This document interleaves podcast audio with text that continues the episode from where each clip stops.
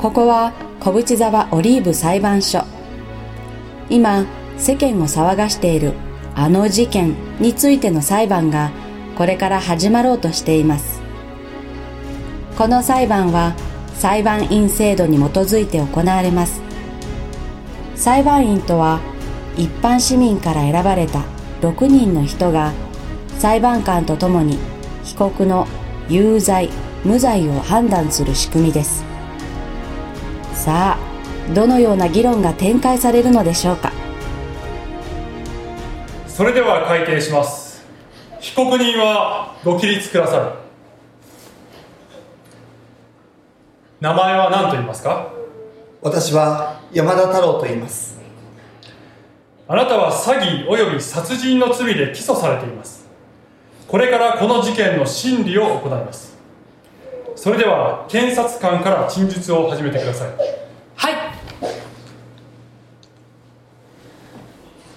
裁判長および裁判員の皆様。被告山田太郎は大学病院に勤務する医者でありますが人命を救うどころか逆にそれを奪い多くの人間の人生を狂わせてきた極めて危険な人物なのです。彼の主張を要約するとこうです。人類は今 SIN ウイルスという危険な病原体に侵されており滅亡の危機に瀕じている。しかし自分はその特効薬を開発に成功し人類を滅亡から救うことができると。彼はその特効薬とやらを高値で販売し私利私欲を肥やしています。しかしこの SIN ウイルス自体が彼のでっち上げでありしかも彼の開発した薬を飲む者は脳に損傷を受け突如として機械な行動に走るようになるのです。具体的には攻撃性の増加社会秩序の崩壊ひどい場合には自ら命を絶つというケースも多数報告されています。また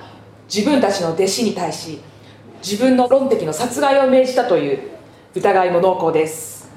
以上です。それでは弁護人の弁論を行ってください。はい裁判長並びに裁判員の皆様。まず第一に被告人山田太郎はウイルス研究の第一人者であり医学界における彼の貢献の大きさは皆様もよく知るところであります。彼の発見した SIN ウイルスの存在そしてその危険性は明らかでありすでに世界各地でその兆候が現れ始めています。すなわち凶暴性の増加神経系統の麻痺人間性の喪失。症状が悪化すると仲間同士で共食いをするようになりその結果存亡の危機に瀕している町も世界各地に存在しているのです。一方彼が開発した薬によってすでに何百万人もの人々の症状の回復が見られ人間性が回復しているのです。なお彼はこの薬を無料で配布しており検察側が言うようにこの薬で利益を得ているという事実はありません。また彼が殺人を犯したという訴えも事実無根であります。その証拠に検察側は一人の証言者も立てることができていません。異議あり。異議を認めます。はい。証人はちゃんといるんですよ。何人も。今日は皆さん都合が悪くて一人は今日は彼女とデートだからとかなんとか。一人はエステの予約をキャンセルできない。もう一人は今日は天気が悪いから外には出かけたくないとか言ってみんな出店を断られてしまって。次の審理には必ず連れてきます。だからちょっと待っていてください、ところでこの SIN ウイルスに関しては確かに弁護人の言う通り他にも多くの科学者がその病原体の存在を認め警鐘を鳴らしております。そしてそれぞれが独自の治療法を開発し提唱しているのです。ところがこの山田太郎という男は自らが開発した薬以外は効果がないと主張し傲慢にも他の治療法を完全否定しているのです。そして国家権力と癒着し圧力をかけて他の薬の廃絶を画策しています。そのようにして市場を独占するこれは独占禁止法違反でもあります。異議あり。異議を認めます。確かに山田氏は自分の薬だけの有効性を主張しています。しかし治療法の選択は患者の自由意志によって行われ本人の承諾なしに薬を投薬するということは行われていません。裁判長検察側は明白な証拠に基づいて論述を行っておりません。異議あり。ああちょっと待ったちょっと待った。ちょっと待った。ああちょっとこれよいしょあ失礼いたしますよ。あなた一体誰ですか？あ私ですか？私はあの裁判員の一人としてこの法廷に参加させてもらっているものですけれども。あ裁判員全員のね意見を代表して一言だけ申し上げたいことがありましてね。あ。裁判員の方は席にお戻りくだあさんなお手間は取らせませんからほんの一言だけね。あねほんの一言だけ。あのね皆さんあのこんなことはもうやめにいたしませんかね。ね。えは？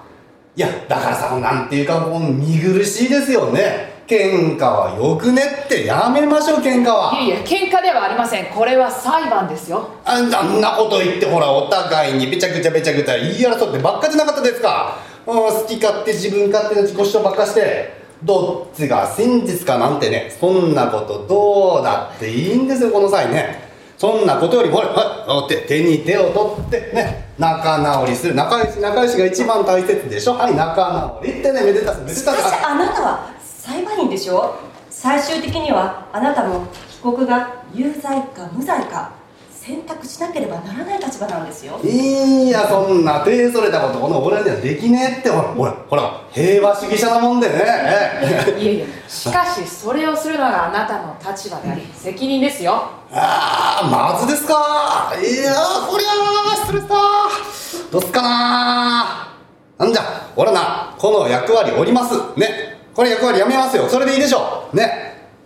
ちょっと。あ何ですか？よろしいかな。あなたは先日私の診察を受けましたね。あどこかでお見かけしたと思ったらあの時の先生でねえですか。そうです。あ久しぶりです。久しぶりです。今あなたの診断結果が出ました。あなたは SIN ウイルスに感染しています。わ私がですか？本当ですしかし慌てることはありません。私が開発した薬を飲めばあなたは必ず治ります。そうですよ。大丈夫です。いやいやダメです。あの薬を飲んだらあなたもダメになってしまいますよ。なんということだ。どっちが真実なんだ。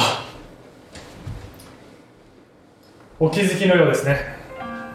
裁判長たとえあなたが裁判員の役割を降りたとしてもあなたはこの選択から逃れることはできない。あなたは彼が言っていることが真実なのか嘘なのか彼が有罪なのか無罪なのかやはり選択しなければならないのです。私がもし彼が言っていることがどうでもいいこととして無視するならばそれ自体があなたの選択になるということです。つまり選択をしない道はない。選択をしなければそれがそのまま選択になると。そういうことですね。そういうことです。わかりました。それでは再び審理を続けてもらえますか。今となっては私も真実を知りたい。わかりました。それでは審理を続けましょう。では皆様お座りください。すいません。あと一言だけよろしいですか？裁判長。あんたこの頭カツラでねえか？異議あり ありがとうございます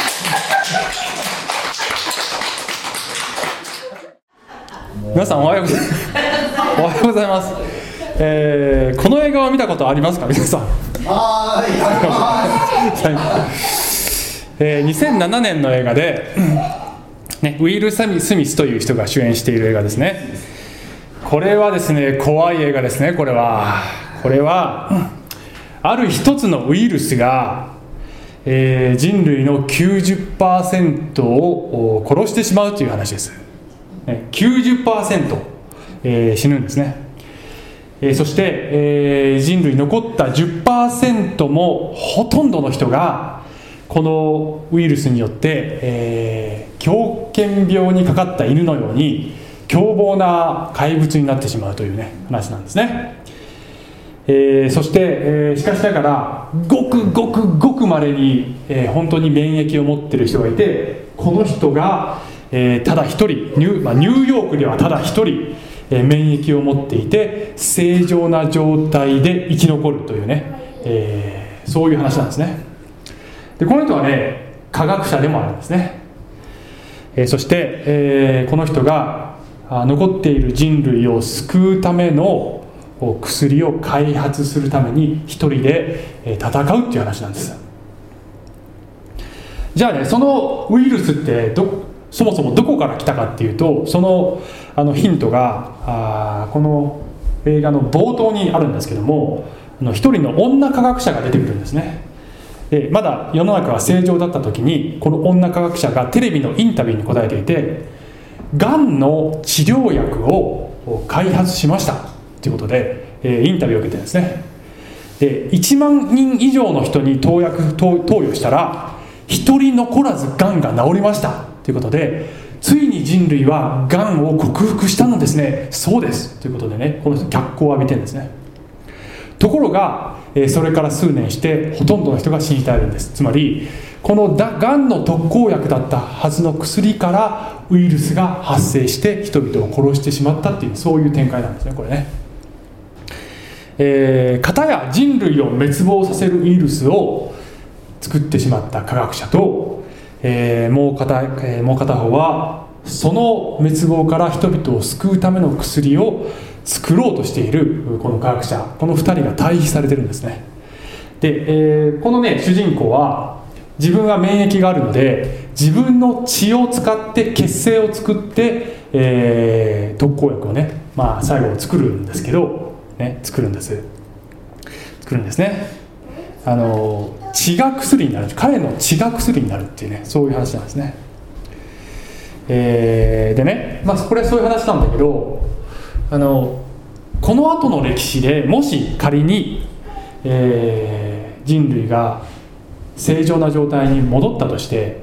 その時に2人の科学者の功罪が、えー歴歴史の審判にさらされるんじゃないでしょうか、えー一人はあ人類を救った救世主ということで、えー栄光を受けそして、えーもう一人の科学者はその罪が問われるということになりますよね。あの本人たちが生きているかどうかはともかくとしてね。先ほどの劇では皆さん、えー一人の医者が人類を破滅させる人なのかそれとも人類を救うことになる人なのかこれが争われているというねそういう裁判だったんですね。で、えーこの被告の役をやったのは、えーヤスさんですけどこれはイエス・キリストをメドモデルモデルにして描いてるんです、えー聖書によればですね皆さん人類は SIN ウイルス SIN って sin つまり罪、ね、罪という病気を持ってるんだよって聖書書いてですね、えーそしてそれが人類に永遠の死をもたらすんですよと聖書は警告しているのであります、えーイエス・キリストは自らの血が人類を救う薬になるのですよ。そしてそれしか方法がないのですよとおっしゃったのです、えーこれが本当かどうかってね、えーこれは重大なテーマでありませんか皆さん、えーもしこれが嘘なのであれば皆さ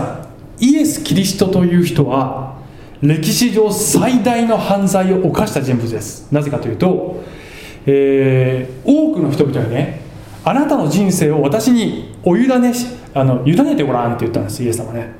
そしてこの地上の人生だけじゃなくてあなたの永遠の運命を私の手に委ねてごらんってイエス様おっしゃったんですね。このイエスという人物はそう言ったんです。もしそれがね嘘だったとすればこれは皆さん大量殺人どころの話じゃないですね、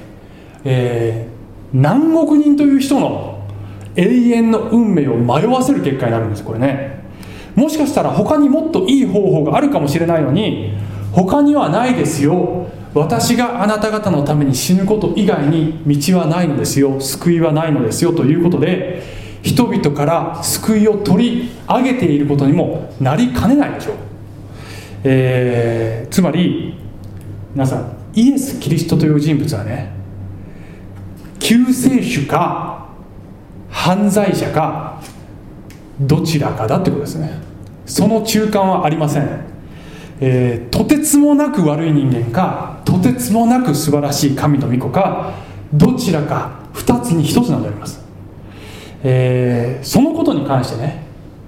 人類が意見を戦わせることは皆さん重要ですか？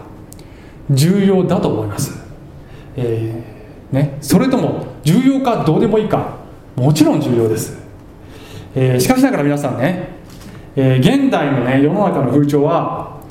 それよりも平和を保つことの方が重要だって考える人がたくさんいるんですね、えー、自分が信じているものだけが真実なんていうそういうことを自己主張するキリスト教のような宗教があるから世の中の平和が壊れるのだというねそういうふうに考える人がすごく多いんですねこれね。えー自分のとこだけが真実だなんて言ったらそれは傲慢な宗教だ。宗教は互いを認め合うべきだというふうにね言う人がいっぱいいますけれどもナンセンスであります。はっきり言いましてこれはナンセンスです、えー、それはまるでね先ほどの劇で、えー、裁判員が出てきてねいやー喧嘩やめましょうって、ね、いいじゃないですかどちらでも。真実がどちらでもいいじゃないですか。仲良くする方が大切じゃないですかと言って的外れな仲裁を、えしてきたこの裁判員のようなそういう姿じゃないでしょうか。皆さんあの誤解を恐れずに言いますけれども時に時にね平和というものよりも大切なものがあるんですね。私たち平和を保つことが一番大切だと思いがちなんですがえー、それよりも時に必要時に大切なものがあるんです。それは何かというと真実であります。真実です、えー、もちろんあの私たちの生活の中ではね、えー、もうどっちでもいいよっていうことありますよ。ね。あのどっちが本当でもそれより仲良くすることが大切っていうそういうことももちろんあります。ちっちゃい出来事では、え例えばうちで物がなくなってねあの夫婦同士があ「あなたがなくしたんでしょ」ってね。どっちでもいいじゃない。もう仲良くする方が大切だよって、えー、そういうことも、ね、あるじゃないですか。だけどこの人そのことが真実であるかによってものすごく大きな多くの人の運命が左右されてしまうような重要な出来事に関しては戦ってでも真実を明らかにせねばならないというねことがあるんじゃないでしょうか。もちろん戦うといってもえー、流血を伴う戦いではありません、えー、少なくとも聖書が言っている戦いはこれはね聖書では私たちの戦いは、ね、血を流すようなそういう戦いではない。これは霊的な戦い目に見えない戦いなのだと、えー、私たちのね戦いは言葉による戦い愛に基づいた戦いなんです。で私に言わせれば、えー言葉と愛によって戦うことを人類がしないので、えー、武器と憎しみによって戦うことになるのです、えー、正しい戦いで戦いながら真実を明らかにしていく必要が、えー、あるのではないでしょうか。で今日のね話のポイントはねさっきの劇でもありましたけども選択は避けられないってことなんです、えー、全ての人は選択をせねばならないということです。で選択するのは嫌だ、えー、喧嘩になるから、ね、どっちかを選択するって喧嘩のもとだから嫌だって言ったらそれ自体があなたの選択になるっていうそういう話です。で、えーその話を進めていく上で今ちょうどですねマタイによる福音書の7章の、えーイエス様の三条の説教という話をしているんですけども今日はこういう話ですね、えーイエス様7章の13節からちょっと読んでいきますけど、えイエス様はこういうふうに言われますね。狭い門から入りなさい。滅びに至る門は大きくその道は広いからです。そしてそこから入っていくものが多いのです。命に至る門は小さくその道は狭くそれを見出す者は稀です。ってねおっしゃったんですね。えー小さな門とすみません狭い門と、えーごえーと大きな門、えーそして、えー狭い道と小さな道。でこれはイエス様がですねあのおっしゃってるのは、えー第一義的にはこれはですね大きな門というのは、えー当時のパリサイ派ユダヤ教のことを指しているんですね、えーでそれに代表される価値観は技による救いですね。技による救い、え自分の立派な行いによって自分は義を得られるのだ。え技によって自分の頑張り人間の正しさによって私は神から正しいとみなされるのだという考え方。これが大きな門に続く大きな道です、ね。え一方でイエス様が狭い門、え狭い道と言ってるのはこれはイエスという方を通して人々が得ることになる信仰による義。これを狭い門狭い道と言ってるんですね。信仰による義。行いによる義ではなくて信仰による義、えー自分の力ではなくイエスという方を通して得られる救い。これが小さな道ですよ。それを見出す人は少ないのです。というふうにイエス様はおっしゃったんです。あのここでは2つのことが対比されてるんですね、えー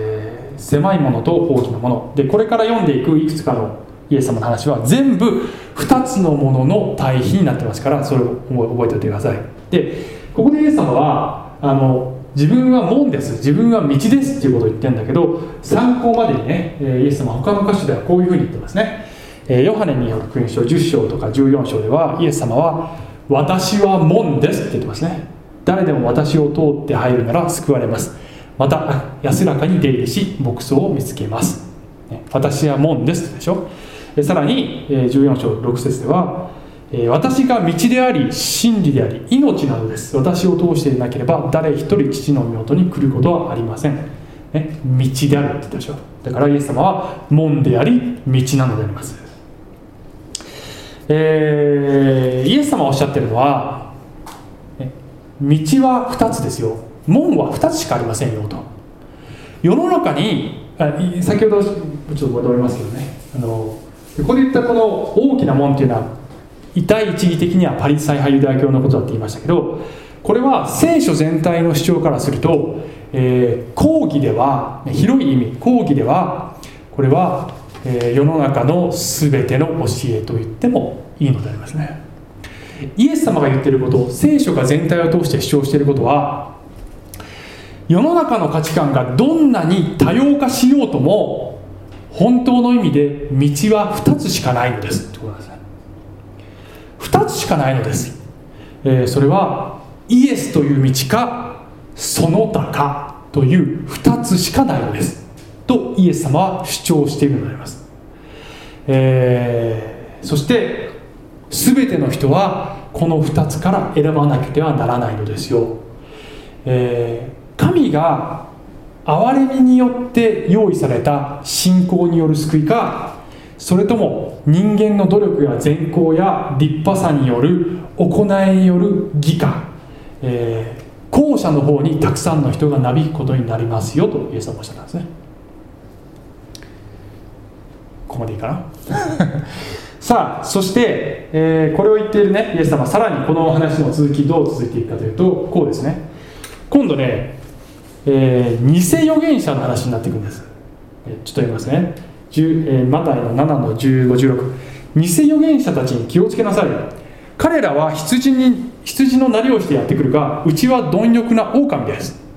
あなた方は身によって彼らを見分けることができます。ブドウは茨からは取れないしイチジクはアザミから取れるわけがないでしょう。と、まあ、ちょっとこれこの後もまた続くんですけどね、えーここでもね皆さん2つのものが対比されてます、えーこれはえー世の中に偽物と本物がありますって言ったらいいですね、えーさっきは2つの種類の門2つの種類の道があります、えーそれと同じで偽物と本物がありますっていうふうにイエス様おっしゃった。で教えを述べる人たちの中にも偽物と本物がありますよとイエス様はおっしゃったんです。そして偽物はほとんどの場合本物っぽいですよってね。えー偽物は良い人に見える。あるいはその教えは一見良いものに見えます。と聖書は言ってるんだけどもしかし偽物は偽物などですっていうねことなんですね。ここでも偽物と本物という対比がある。そしてこのね偽預言者の話の続きで、えーちょっと説は問いますけど21節に飛ぶとねイエス様はこういう話を始めるんですね。これは怖いことだよ言葉ですよ皆さん。私に向かってこれイエス様の言葉ね。私に向かって主よ主よというものが皆天の御国に入るのではなく天におられる私の父の御心を行う者が入るのです。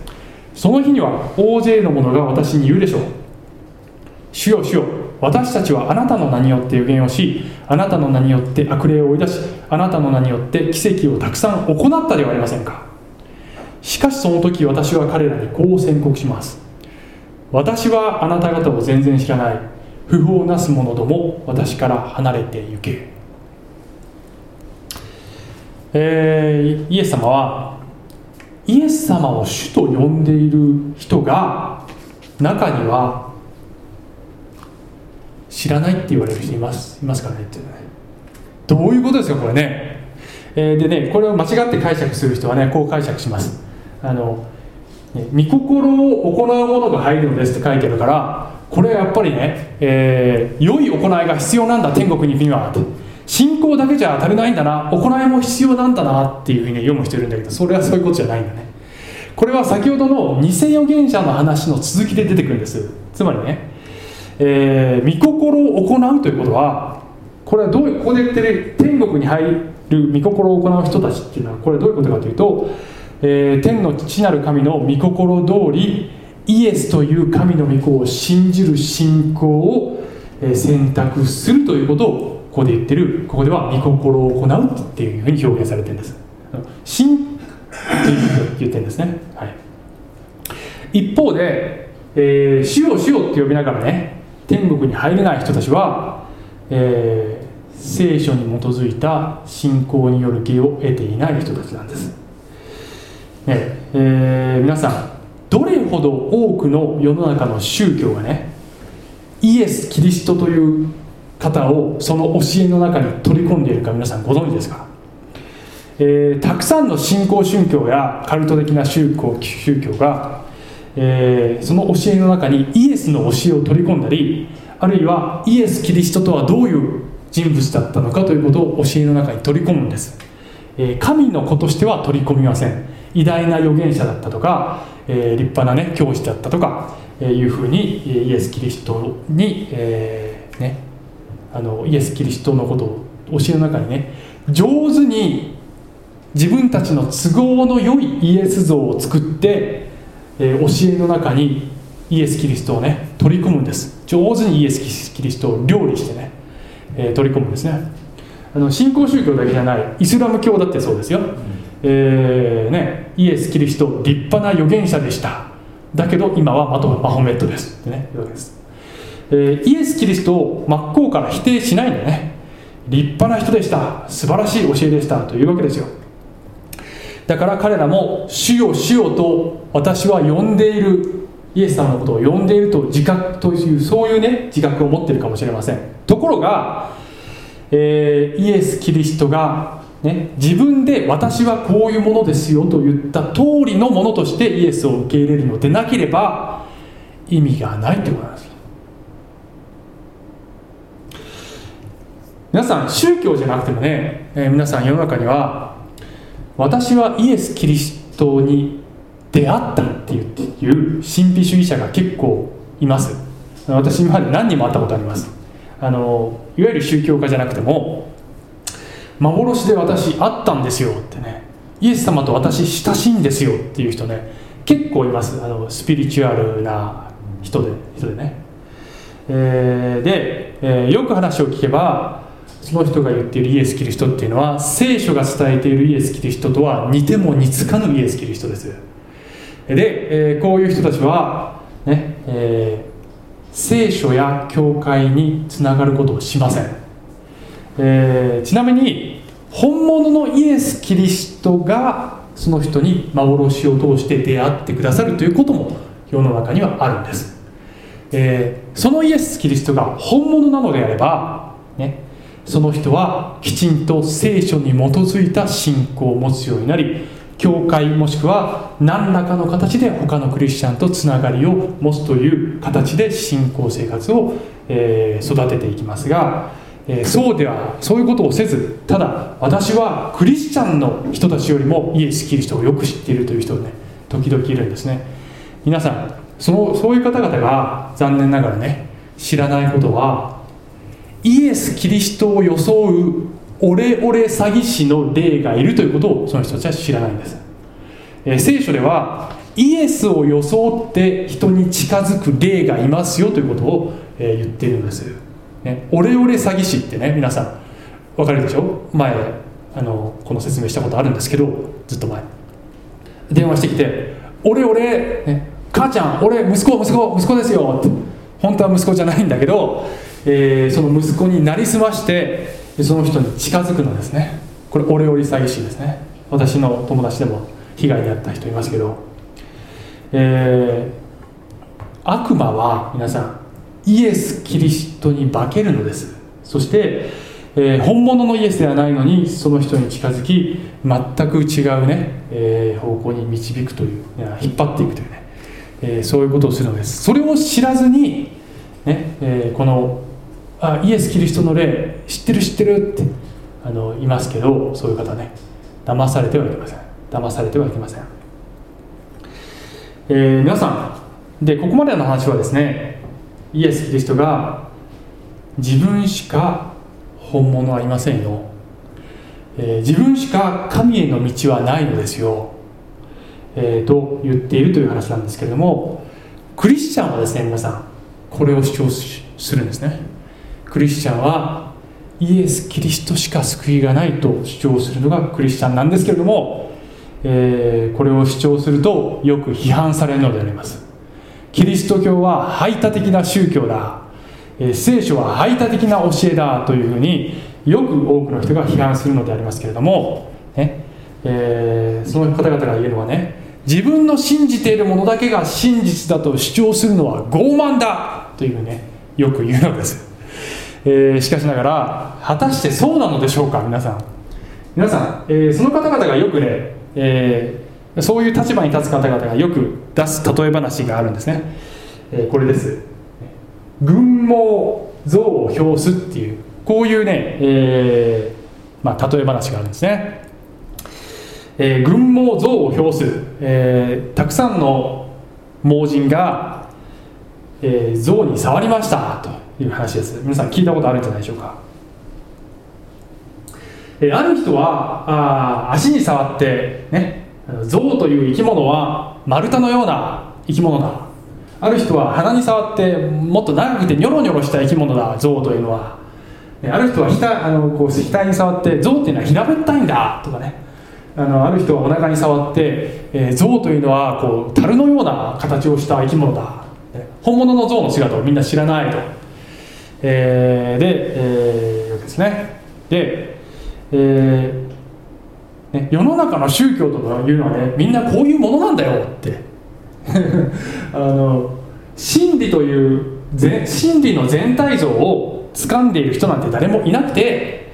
えー世の中の宗教っていうのはねどれも本当なんだよとどれも本当なんだ。真理の一部を掴んでいるんだけどだけど、えー自分のところだけが真理の全体を掴んでいるなんて言っちゃいけないんだよ。それぞれみんなね、えー本当なんだから。っていうふうにあのだから世の中の宗教っていうのはこういうもんなんだから仲良くしようよ。っ えー皆さん聞いたことあるんじゃないかなこういうね、えー議論をね、えーこれはねでもねあの論理的に欠陥がありますね。このこのね話は。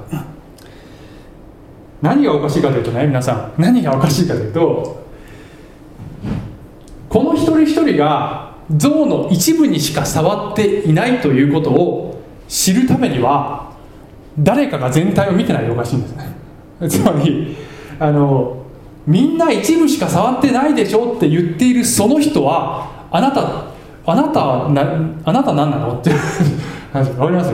要するにねそう言ってる人は一段上から自分は見てるって思ってるんですね。自分は全体が見えている。だから、えーみんな、ま、みんな合ってるけどみんな間違ってるんだよっていうそういう立場にその人は自分を置いてるってことなんです。で、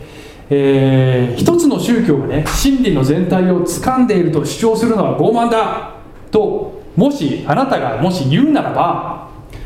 えーもしその基準をあなた自身に当てはめるならば実はあなたが一番傲慢だっていう話なんですね。わかるかな？っていうことになっちゃうんだよ。理屈では、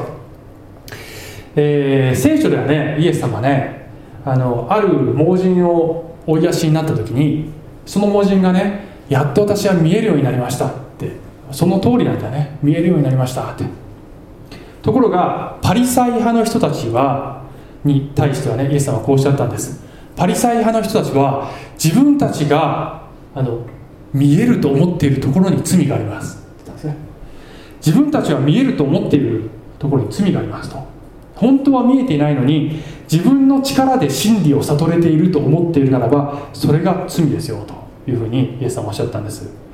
えーそれは先ほどの劇の中の裁判員のような立場で裁判員の役の人ね。いやいやみんな仲良くしようよって。喧嘩なんかしちゃいけないよ。真実なんかどちらでもいいじゃない。えーところがそう言っている本人が実は一番傲慢なんじゃないでしょうか。その基準で言えばね、えーで、えー残念ながら世の中には気づかずにそういう立場に立っている人がたくさんいます。だけど本当はそれが一番傲慢なんです、えーしかしあなたはもしかしたらこのように反論するかもしれません。いやいやいやいや私は自分が見えてるとは言わないけれども、えーただ可能性として論じているだけですと、哲学的な可能性として、えー真理っていうのは起きるってねみんなが悟れないものなんだっていう可能性があるんじゃないでしょうかってそういう可能性を論じてるだけですってね、まあ言うかもしれませんね。みんなついてこれてる 大丈夫かな？みんな朝頭の体操的なところあるけど、えー頑張ってついていってくださいね。いやいやそういう可能性を論じてるだけです別に傲慢になってません、えー確かにね、哲学的な議論としては可能性として論じることはできると思いますね、えー。しかしながら可能性を論じるのであればもう一つの可能性も論じなきゃいけないんですね。そのもう一つの可能性とは何かというともしかしたら神という方がご自身を掲示しておられるかもしれないという可能性ですえー神が真理の全体像を人間にきちんと掲示しておられるかもしれないではないかというそういう可能性を無視していることが多いんですね。そういう立場の方々は聖書によれば聖書がそれだっていうんですね。聖書がそれだってことです。えー先ほどの裁判員の人との違いは何かというとねその場合は聖書の場合何かというと神が教え導いてくださったので私は真理を捉えることができましたという姿勢を持つ。これがクリスチャンだということです。わかるかな？あの誰一人自分の力で真理を悟ることができませんと。それはできませんというのが聖書の主張です、えー人間が見えない世界の真理を知ることができるのは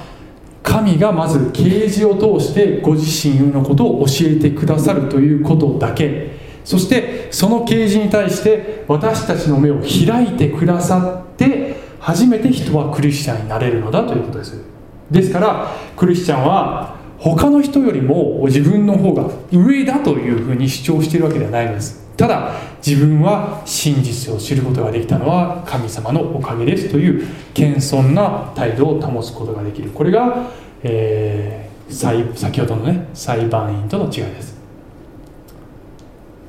ね。えー、さてさらにもう一つねこの例え話の欠点を言えば決定的な欠点決定的な欠点を言えばこの一人一人の文字はねこれがお互いに矛盾しない部分を触ってるだけなんですよね。お互いに矛盾しない部分を触ってるだけなんです。ところがね世の中に存在する宗教っていうのはどういうふうに理屈をこねくり回しても絶対に矛盾するんですね。絶対に矛盾するんですお互いに。お互いに違うこと全く違うことを言い合ってす聖書は神は唯一でありそして偶像を礼拝すること人間が手で刻んだものを礼拝すること、えー、世の中の自然とかね被造物を礼拝することは人間の大きな罪ですというふうに言ってるんだけど別の宗教ではそれこそが信心だというふうに捉えるわけです。どういうふうに捉えてもこれは大きな矛盾です。聖書はイエス・キリストが神が人となってこられた唯一の救いですというけれども他の宗教ではイエス・キリストは、えー、人間である。あるいはイエス・キリストは救いの方法かもしれないけどたくさんの中の一つですって言ったりする。ここにも決定的な矛盾があります。えー、矛盾するもの同士をくっつけてそれぞれ全部を一つの神に通じるのだっていうのはこれは議論が乱暴すぎます、不可能ですそういうことは。ですから、えー、お互いに矛盾するものをくっつけ合うことを、ね、してはなりません。で日本人はよくそれをしてしまうのですね、えー、全部尊いんだ全部平等なんだ全部一つの神から出てるんだ。成り立ちませんこういう議論は。絶対に。えー、ですから、えーね、皆さん話を元に戻すとイエス・キリストという方は犯罪者か神のご救い主かどちらかなんです。中間はないのであります。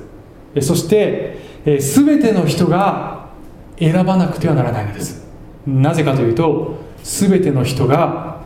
聖書によればねあなたは SINS ウイルスに感染していますと診断されているからです。そう診断されている以上その声を無視するのか、えー、それともそれを信じ特効薬を受け入れるのかどちらかしかないのでありますね、えー、イエスが言っている通り道はたくさんはないのです。道は2つしかないのです、えー、そしてイエス・キリストは私を選びなさいと私たちに語っておられる。それが聖書のメッセージであります、えー、人は何かを選択しなければなりません、えー、何かを 皆さんねあのねえっと生きているということは何かを必ず信じています。人は。そして何かを信じているということは自分が信じているものとは矛盾することは拒絶しているという状態なんですね。全ての人が何かの立場に立ってます。ですから全ての人がある意味排他的なのです。排他的でなく生きるということは絶対にできません、えー、それを、ね、棚に上げて自分は棚に上げていやいやいやいや、ね、排他的な教えを主張するのはそれは傲慢だ。それは絶対に成り立ちません。そういう議論は成り立ちません。よろしいでしょうか？はい。ちょっと今日は結構頭の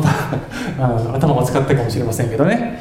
えー、最後にイエス様ね。このイエス様が話してきている偽予言者の話の続きでイエス様は最後こういうふうに言われるんですね、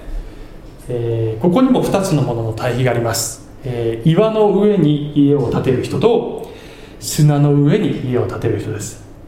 だから私のこれらの言葉を聞いてそれを行う者は皆岩の上に自分の家を建てた賢い人に比べることができます、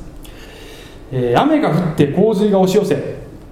風が吹いてその家に打ちつけたがそれでも倒れそれでも倒れませんでした。岩の上に建てられていたからです。また私のこれらの言葉を聞いてそれを行わない者は皆砂の上に自分の家を建てた愚かな人に比べることができます。雨が降って洪水が押し寄せ風が吹いてその家に打ちつけると倒れてしまいました。しかもそれはひどい倒れ方でした、えーイエス様がここで言っている私の言葉を聞いてそれを行うというのは、えー先ほど言ったことと同じでこれはあの救われるためには行いが必要ですっていう話ではありません。これは、えーイエス・キリストが語った通りのイエス像をそのまま受け入れてイエスご自身が提示したイエスを受け入れて、ね、黒いようですけども信仰の義をもらう人それが、えー岩の上に家を建てた人。イエスのこれ言葉をちゃんと聞いて、ねイエス様が何と言ってるのかをちゃんと聞いてその通りのイエスを信じた人。これが岩の上に家を建てた人です。その人は、えー堅固な土台の上にしっかりした家を建てる。そんな人生を送ることができる。そして、えー死というね究極的には死という波が襲ってきても雨が降ってきてもどんなことがあっても永遠に揺らがない、えーそういうそういう生き方がねできますとイエス様はおっしゃったのであります。このイエス・キリストを土台にして歩もうではありませんか？お願いします。愛する神様あえー世の中では往々にして、えー平和の名のもとに真実をぼかすというそういうことが行われていますしまたそれはあ悪魔の策略でもあるということが、えー聖書を見ると分かってきます、えーどうぞ私たちがあこの嘘に騙されることがないように、えー真実を見極めることができるように、え助けてください。イエス様のお名前によってお祈りします。アーメン。